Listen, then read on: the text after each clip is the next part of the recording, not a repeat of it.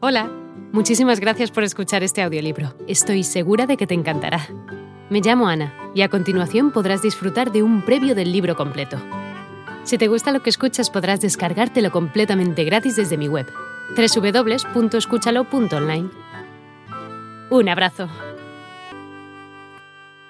Más ejercicio extra. Aquello tuvo efecto. Las flexiones en la barra se convirtieron en uno de mis mejores ejercicios. Podía llegar a 30 sin problema. No terminé siendo el mejor de la clase, pero tampoco era una vergüenza. ¿Y la natación?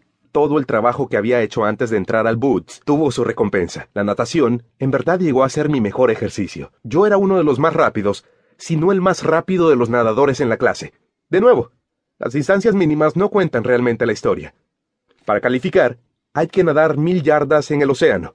Cuando uno ha terminado el Boots, mil yardas no son nada.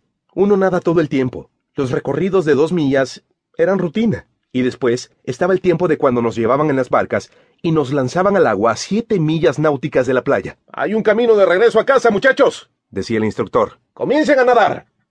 De comida en comida. Probablemente todo aquel que haya oído de los SEAL habrá oído de la Semana del Infierno. Son cinco días y medio de doblegamiento continuo, pensado para ver si uno tiene el aguante y la voluntad para llegar a ser el guerrero definitivo. Todo SEAL tiene una historia diferente de la Semana del Infierno. A mí en realidad comienza un día o dos antes de la Semana del Infierno, en el oleaje, en algunas rocas. Un grupo de nosotros estábamos en un VIP, bote inflable pequeño. El bote inflable, básico de seis hombres, y teníamos que llevarlo a la costa pasando esas rocas. Yo era el hombre de punta, lo cual significaba que mi tarea era salir trepando y sostener bien el bote inflable, mientras todos los demás se bajaban y lo recogían. Bien, justo cuando estaba haciéndolo, llegó una inmensa ola y golpeó el bote y lo hizo caer sobre mi pie. Me dolió muchísimo y de inmediato quedó entumecido. Yo lo ignoré todo lo que pude, y finalmente me lo vendé. Más tarde, cuando ya habíamos terminado por ese día, fui con un compañero cuyo papá resultó ser médico, para que le echase un vistazo a mi pie. Él lo hizo, y una radiografía descubrió que estaba fracturado. Naturalmente, él quería ponerme un yeso, pero yo me negué. Aparecer en el Boots enyesado significaría que tendría que posponer mi entrenamiento y si hacía eso antes de la semana del infierno, tendría que regresar al comienzo de todo.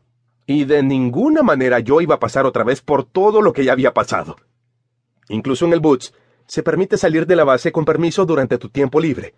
Y obviamente, yo fui a un médico de la Marina para que me viera el pie, porque él me había enviado de regreso, lo que se conoce como rodando, inmediatamente. La noche en la que la semana del infierno tenía que comenzar, nos llevaron a una sala grande, nos dieron pizza y nos permitieron ver un maratón de películas. La caída del halcón negro, cuando éramos soldados, y Corazón Valiente. Todos nos estábamos relajando de manera no relajante, ya que sabíamos que estaba a punto de comenzar la semana del infierno. Era como una fiesta en el Titanic. Las películas nos hicieron estar exultantes, pero sabíamos que el iceberg estaba allí, amenazante en la oscuridad. Una vez más, mi imaginación me puso nervioso. Sabía que en algún momento iba a aparecer por esa puerta un instructor con la ametralladora M60 disparando de fogueo, y yo iba a tener que salir corriendo fuera y formarme en el campo. Zona de entrenamiento de asfalto. Pero ¿cuándo? Cada minuto que pasaba añadía más tensión a mi estómago revuelto. Estaba sentado ahí diciéndome, ¡Ay Dios! una y otra vez, muy elocuente y profundo. Intenté dormir una siesta, pero no podía dormir. Finalmente, alguien entró de repente y comenzó a disparar. Gracias a Dios. No creo que haya estado tan contento de que se aprovecharan de mí toda mi vida. Corrí fuera.